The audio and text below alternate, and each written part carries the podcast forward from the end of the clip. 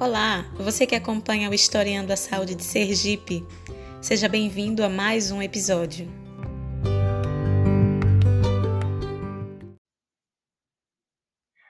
Olá, amigo, amiga! Vamos historiar a saúde de Sergipe? Sem dúvidas, é ascendente o número de produções em torno da história da saúde no Brasil. Pelo menos nos últimos 20 anos, assistimos o movimento dos historiadores a fim de acessar o passado através das experiências de adoecimento, cura e assistência.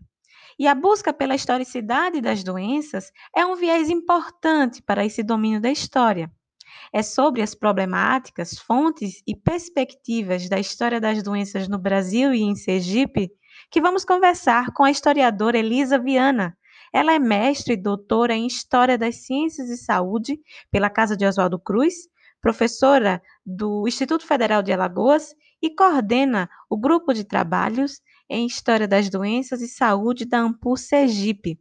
Desenvolve pesquisas com vasta produção em torno da história da AIDS no Brasil.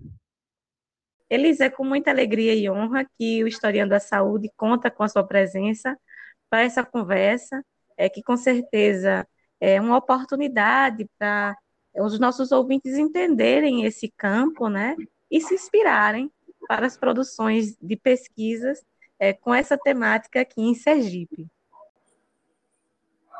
É, a, bom dia, boa tarde, boa noite, né? Porque a gente nunca sabe que horas as pessoas vão escutar. Obrigada, Bárbara. A honra e a alegria é minha, na verdade, de participar dessa iniciativa tão importante para a historiografia, para a história, para a historiografia, de modo geral, né? não só de Sergipe, mas da produção historiográfica como um todo. A sua iniciativa tem sido excelente.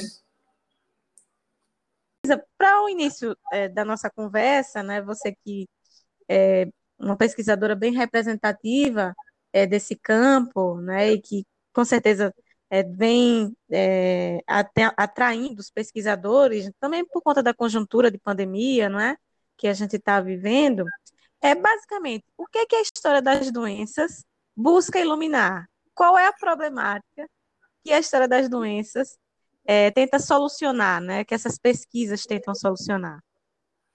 Olha, muito, muito legal essa sua pergunta, porque iluminar é uma palavra é, que faz a gente pensar em muita coisa, né? Inclusive, é, é, não, não só no, no, no, lançar luz, né, do entender, mas até no, no iluminismo, de onde vem muitas vezes é, boa parte de, de algumas heranças historiográficas também.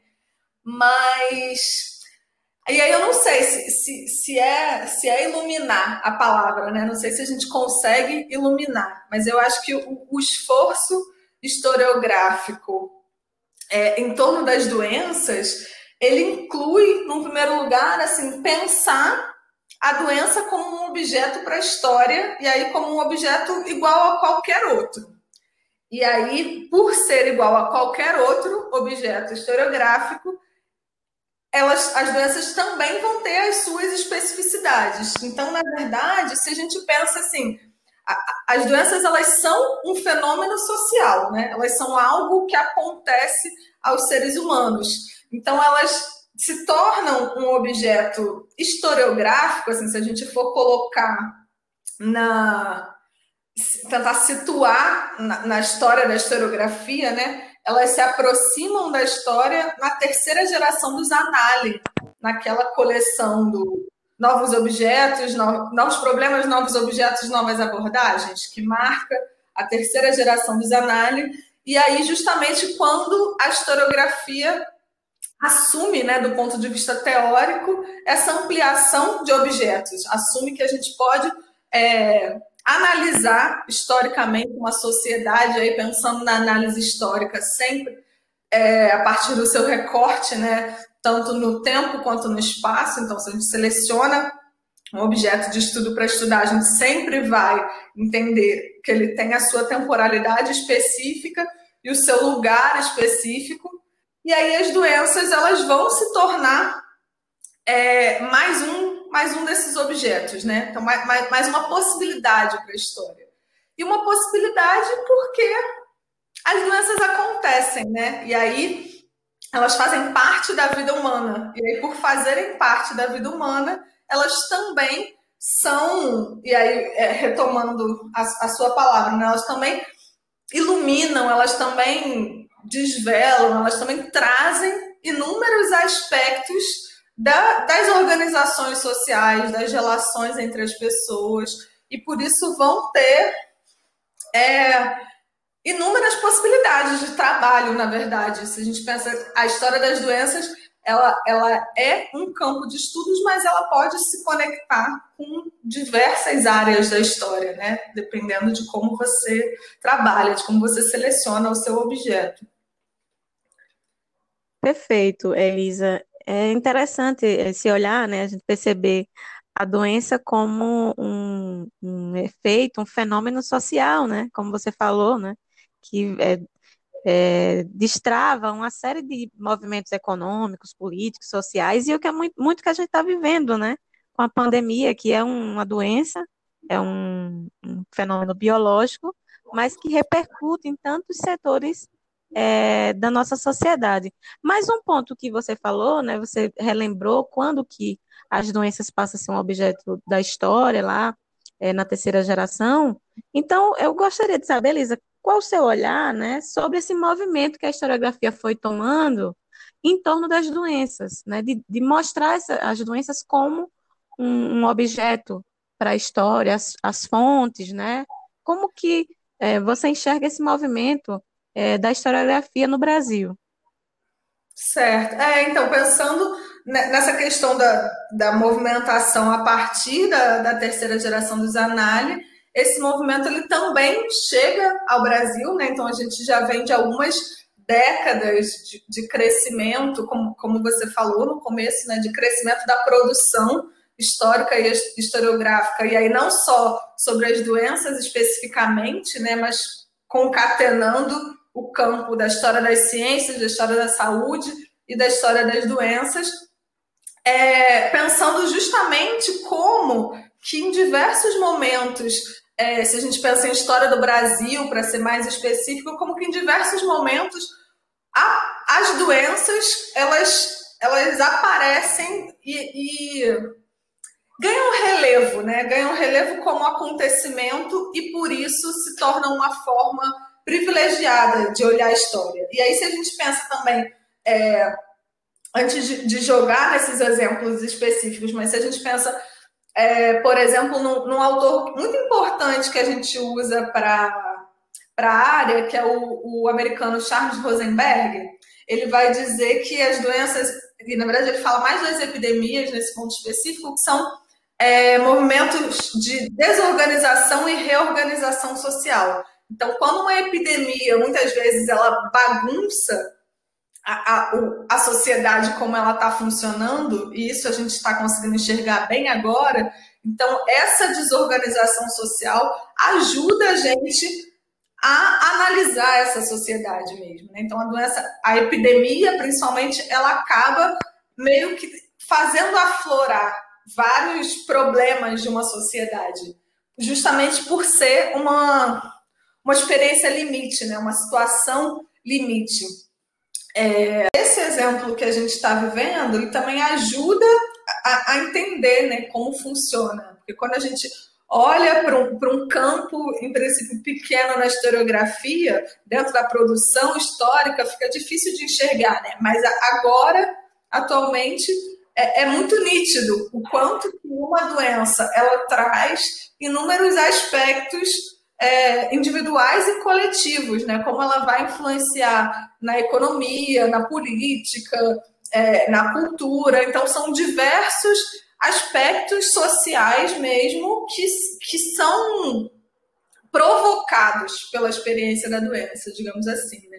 E aí, isso acontece agora, é mais fácil a gente conseguir visualizar agora por conta da, da tragédia da pandemia que a gente está vivendo, mas isso também acontece na história. E aí, para a gente é, olhar para a historiografia das doenças, a gente pode justamente pensar nesses dois movimentos, né? no, no movimento das epidemias como a, a dimensão coletiva da doença, por mais que na, na epidemia também vá aparecer a dimensão individual e a experiência individual. Então, porque muitas vezes as doenças elas não aparecem de forma epidêmica, né? Então, pensando, mas que do mesmo jeito elas também são um fenômeno social, né? Tem uma socióloga da saúde das doenças francesa chamada Claudine Erlich, que ela vai é, discutir exatamente isso, como que a doença ela traz sempre esse paradoxo de ser ao mesmo tempo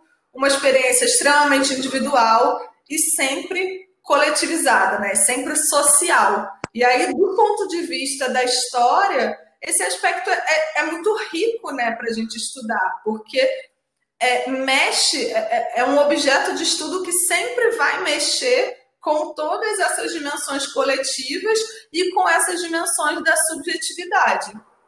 E aí tem várias doenças que, que, que têm é uma, uma grande produção historiográfica, digamos assim, que acabam sendo representativas disso. Mas é, por exemplo, a tuberculose. Então, a tuberculose que ela tem o seu ápice, digamos assim, no século XIX, né, quando ela, ela acomete escritores, poetas, artistas, e aí se constrói como uma doença ligada à sensibilidade, à experiência individual artística, e, e, e, a partir disso se constrói uma representação da doença, um conjunto de significados da doença que, que perpassa a sociedade, muito ligada a esses aspectos, é, ao mesmo tempo artísticos e marginalizados, mas depois, por exemplo, no século XX, a doença ela se alastra, né? ela sai do, do ambiente restrito dessas personalidades, se torna epidêmica, se torna uma doença laboral, se torna uma doença com outros significados. Então, a gente tem alguns trabalhos importantes na historiografia brasileira que, que dialogam, por exemplo, com essas duas faces da tuberculose.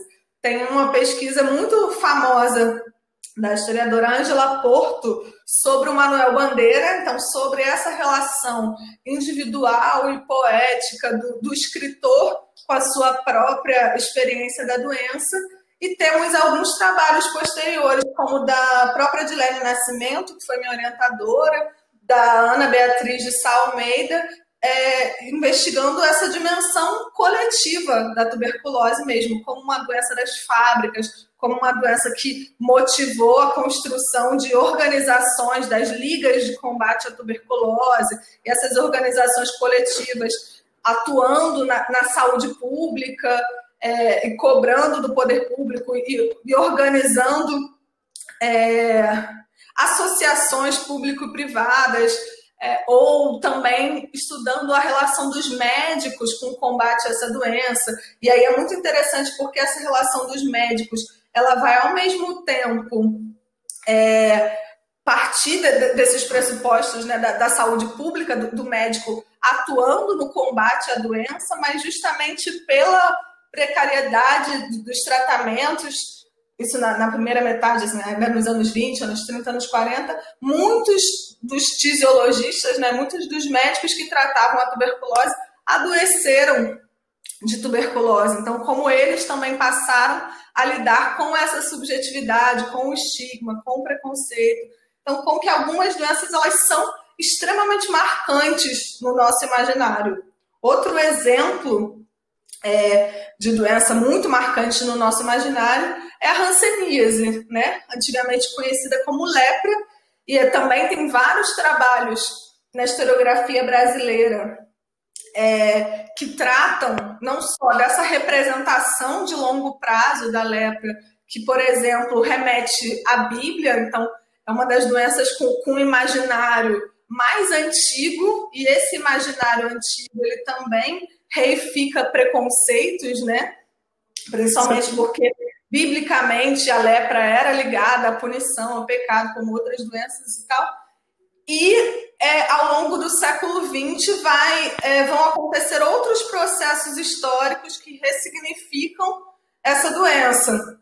Como, por exemplo, o isolamento compulsório. Então, e aí, se a gente pensa também na conexão da história das doenças com outras áreas da história, como que o movimento de construção de leprosários, do mesmo jeito que foi também com, com isolamento é, para tuberculose, com isolamento para loucura, como que esse movimento de, de, isolar doentes, ele fez parte de outros processos políticos, né, muito ligados à, à própria construção de uma saúde pública e à construção de, de um Estado mais fortalecido.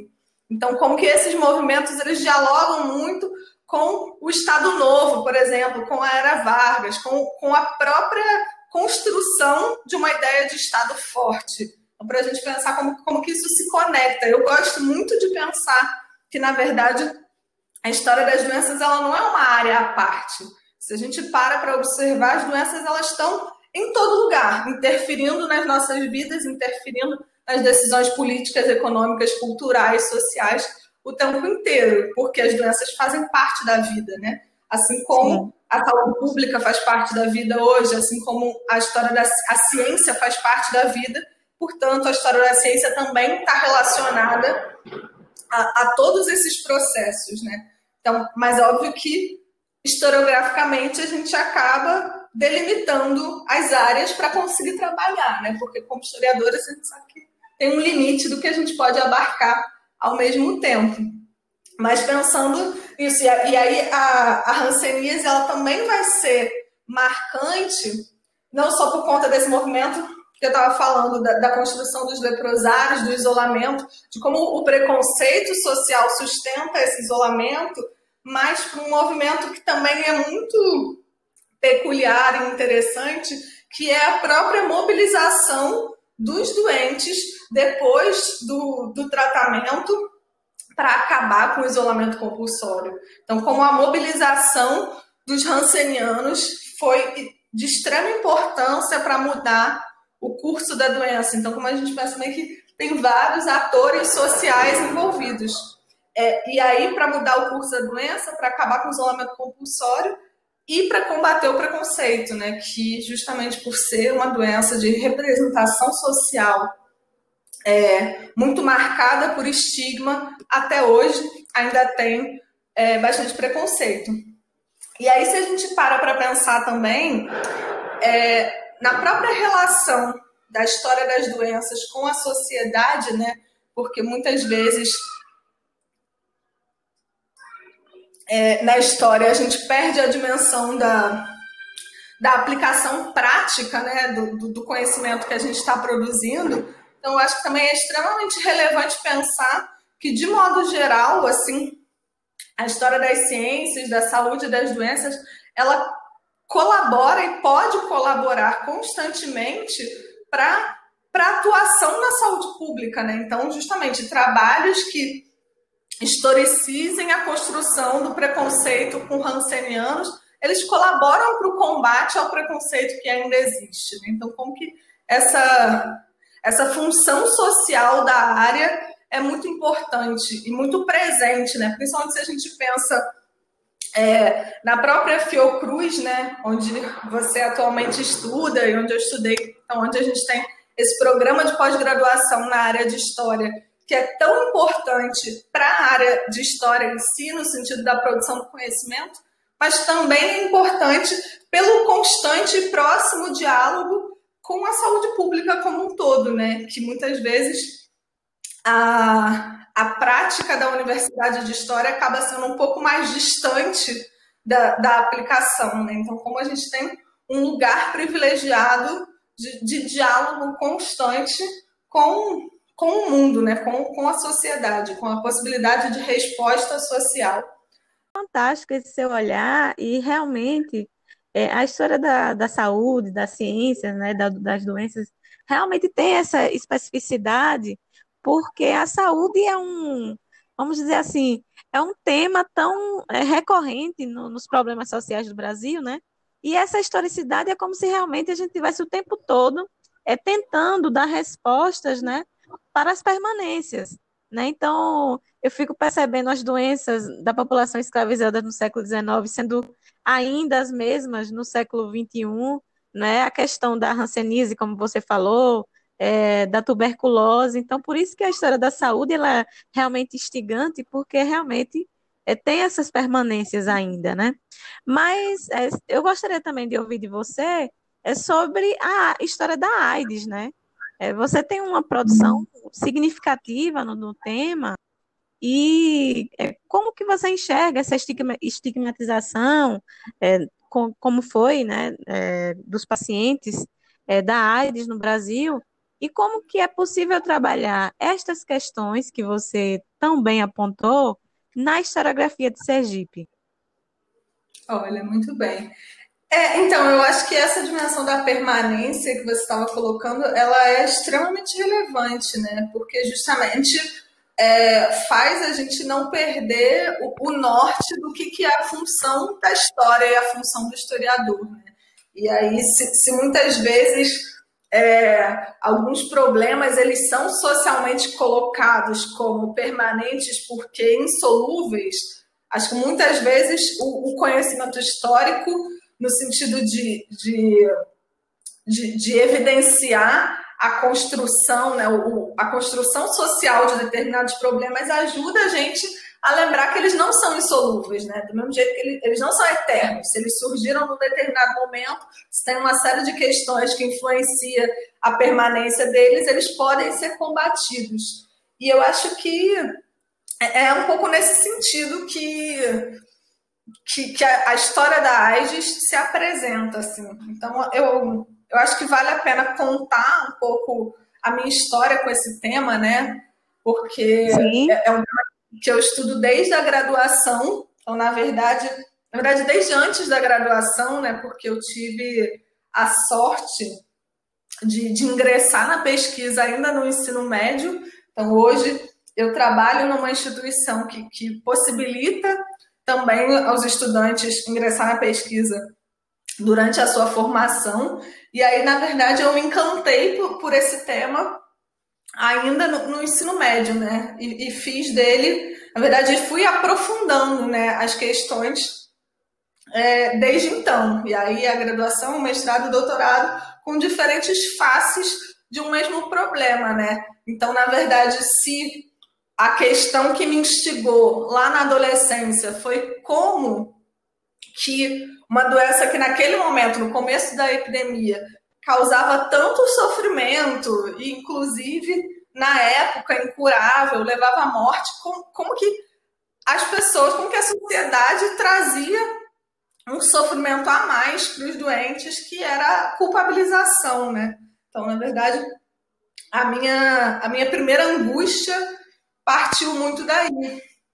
E aí eu estudei é, na graduação, a minha monografia foi sobre o, os textos do, do, escritor gaúcho Caio Fernando Abreu sobre AIDS, porque na verdade ele é considerado o primeiro escritor brasileiro a falar de AIDS. Então eu peguei esses textos dele nos anos 80, antes dele ter a doença, pensando como que é, já desde os primeiros anos da epidemia, assim, a, a epidemia ela começa a ser falada nos jornais brasileiros em 82, 83, e, e ainda em 83 tem o primeiro texto dele questionando essa suposta associação da doença com a homossexualidade.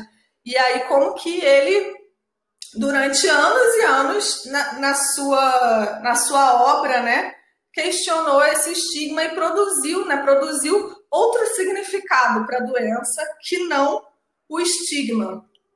E aí, na, na minha dissertação, eu trabalhei já com os relatos do, do Caio Fernando Abreu quando ele esteve doente, então entre 94 e 96, que aí já era um outro momento da doença, então é, foi importante para mim pensar como que também, a, ao escolher narrar a própria doença, ele recusa o, os outros discursos, né, esses outros discursos carregados de preconceito, e ele escolhe ele mesmo narrar a própria doença. E aí, um movimento também muito interessante que ele faz, interessante para nós, historiadoras, né, que ele reuniu, ele reeditou toda a obra dele antes de morrer, reuniu todo o arquivo pessoal dele e doou para a Fundação Casa de Rui Barbosa, no Rio de Janeiro. Então, também assim, se apropriando da própria memória para que essa narrativa não fosse é, reelaborada pelo viés do preconceito. E aí eu comparei a obra dele com a de um escritor francês, que é o Hervé Guibert, que ele também é o primeiro escritor na França a falar sobre AIDS e faz esse movimento muito parecido com o do Caio Fernando Abreu, assim, de, de escolher narrar a própria doença para que outra pessoa não faça, para combater o preconceito. E aí foi muito interessante porque é, na tese eu trabalhei justamente o desdobramento desse preconceito. Então, se durante os anos 80 o, o senso comum, e aí incluído no senso comum muitas vezes o próprio poder público, o Ministério da Saúde, porque se a gente observa as primeiras campanhas de prevenção do Ministério da Saúde, não só porque a AIDS era uma doença nova, da qual pouco se sabia, é, mas as primeiras campanhas elas eram extremamente alarmistas e preconceituosas, dando a entender que só gays poderiam, só homens gays poderiam contrair o vírus e que a decorrência desse vírus, dessa transmissão seria necessariamente a morte. Então, era uma campanha muito pouco funcional, né? Tipo, se as campanhas são para ser de prevenção, não preveniam. É, e aí, como que esses discursos, eles é, vindo, vindos do poder público, vindos da medicina, vindos de diversos lugares e circulando com, com estruturas de poder, como que eles, na verdade, contribuíram para propagar a doença. E, e o próprio desenrolar da epidemia mostrou isso, fazendo com que as pessoas que não se enquadravam nesses grupos de marginalizados, que aí não eram nem só os homens gays, incluíam as prostitutas, usuários de drogas, então, as pessoas que se consideravam cidadãs de bem não se viam como vulneráveis à doença. E isso fez com que nos anos 90 o próprio perfil epidemiológico se transformasse. E aí a gente tem um aumento é, gigantesco no número de mulheres seropositivas, mulheres heterossexuais seropositivas nos anos 90. E foi essas mulheres que eu estudei na tese. Eu peguei um acervo de entrevistas lá da Fiocruz e tentei entender assim como que alguns estereótipos, né, como que alguns modelos de comportamento historicamente ligados ao que é ser mulher influenciaram na construção da experiência com a doença para essas mulheres seropositivas. E aí foi um processo bem interessante, assim, não só do, da mudança, da, da mudança do, do perfil epidemiológico da AIDS, como dessas relações de gênero, né? De como, como é construir a experiência de mulher soropositiva diante de uma doença sexualmente transmissível, né? Então, como várias questões são colocadas, como a virgindade, o casamento monogâmico, a, a relação com a sexualidade, a relação com os filhos, uma série de coisas. É, e aí, em paralelo a isso, eu também venho mais recentemente estudando, na verdade, essas mulheres que eu estudei na tese, elas faziam parte, algumas são que produziram autobiografias, e a, maioria fazia parte do grupo de mulheres do Grupo Pela Vida, que era um, uma das primeiras ONGs né, de pacientes no combate à AIDS. E aí também, mais recentemente, eu venho estudando isso, como que as, ONGs, como organizações coletivas, como como que elas tiveram um papel importante na mudança, assim, e aí, e aí a mudança num sentido não só da, da, representação social da doença, né, que é esse, esse, conjunto de significados de uma doença, mas no próprio desenrolar da epidemia, porque a, a, o Brasil se tornou, ele, a partir de 96, quando surgiu o, o coquetel, né, o conjunto de medicamentos antirretrovirais, o Brasil passa a distribuir essa medicação pelo SUS e no começo dos anos 2000 ele se torna referência mundial no tratamento de HIV AIDS. Então, como que de disseminação extrema do preconceito, o Brasil se torna essa referência no tratamento.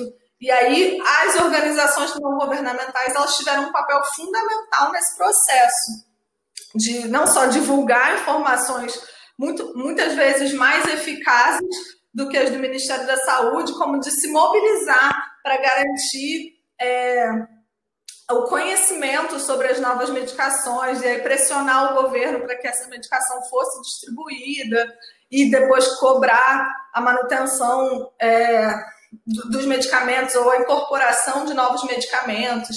E aí, pensando é, especificamente nas possibilidades disso para Sergipe, na verdade, assim, não só é, HIV/AIDS, né?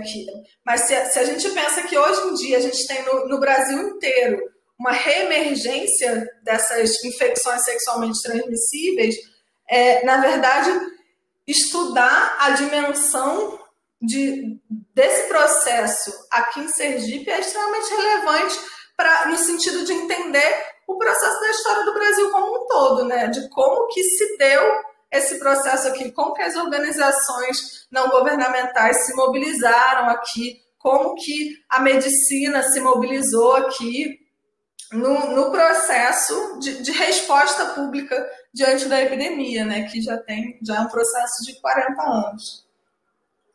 Que maravilha, Lisa. É realmente é, não só a AIDS, né, mas também essas outras doenças, como você citou, são temas que com certeza é, precisam ser apreciadas, é, ser apreciadas na historiografia de Sergipe. Nós temos trabalhos importantes, mas é, é, é necessário outros mais, né? Para iluminar, como se diz, para descortinar é, cenários ainda turvos, né, da história da saúde em Sergipe, que é, com certeza vai mostrar as nossas peculiaridades, né, em relação ao Brasil, ao país como um todo. É, mas, Elisa, é, para finalizar né, a nossa conversa, muito é, instigante e, prazerosa, né, trazendo aí várias questões da história da saúde, é, o que, que, você pode passar para quem está nos ouvindo, os futuros pesquisadores da história da saúde é, em Sergipe, né? Qual a mensagem que você pode passar para eles é, para que é, eles estejam incentivados a adentrar aí nesse campo é, tão, é, tão especial da história? Olha, eu acho que.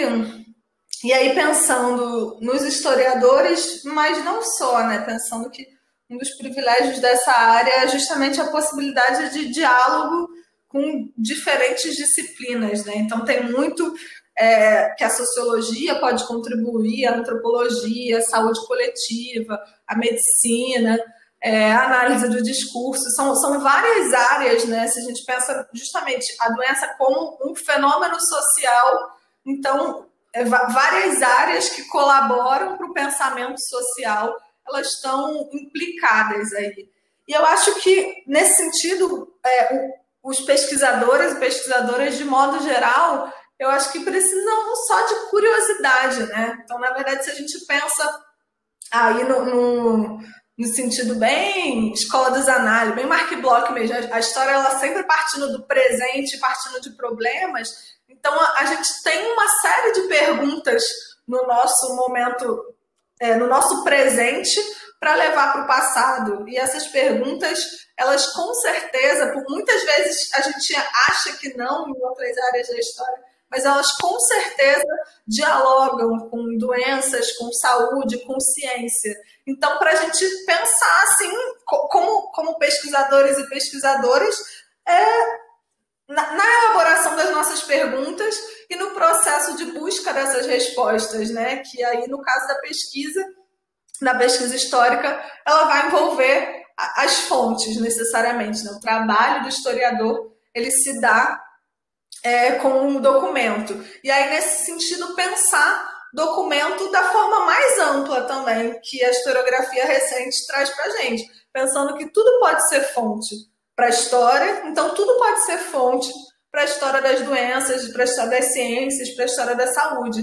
Então, dependendo das perguntas que eu faça, das perguntas que eu queira responder, eu posso olhar para documentações diferentes.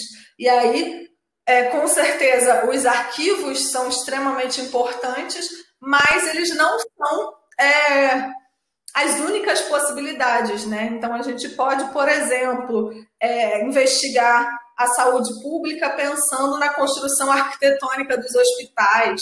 A gente pode investigar é, a representação de uma doença a partir do que se dizia sobre ela nos jornais. A gente pode é, analisar as respostas públicas diante de uma doença pelas campanhas de prevenção, pelo material produzido pelas secretarias de saúde. Então, tem uma, uma infinidade de documentos que a gente pode olhar e analisar. E é óbvio que todo esse processo é, sempre difícil de pensar no, no momento que a gente está vivendo, né, no momento político de desmonte das instituições, mas eu acho que isso também inclui pensar em, em, aproveitar essas instituições enquanto elas estão de pé, né? Antes que, que elas se desfaçam. E aí pensar nesse, nesse trabalho da história que inclui também, em diálogo com outras disciplinas, inclui lutar para que o, o, passado não seja esquecido, né? Então, esse trabalho de, de, de manter o passado vivo. Eu acho que é isso.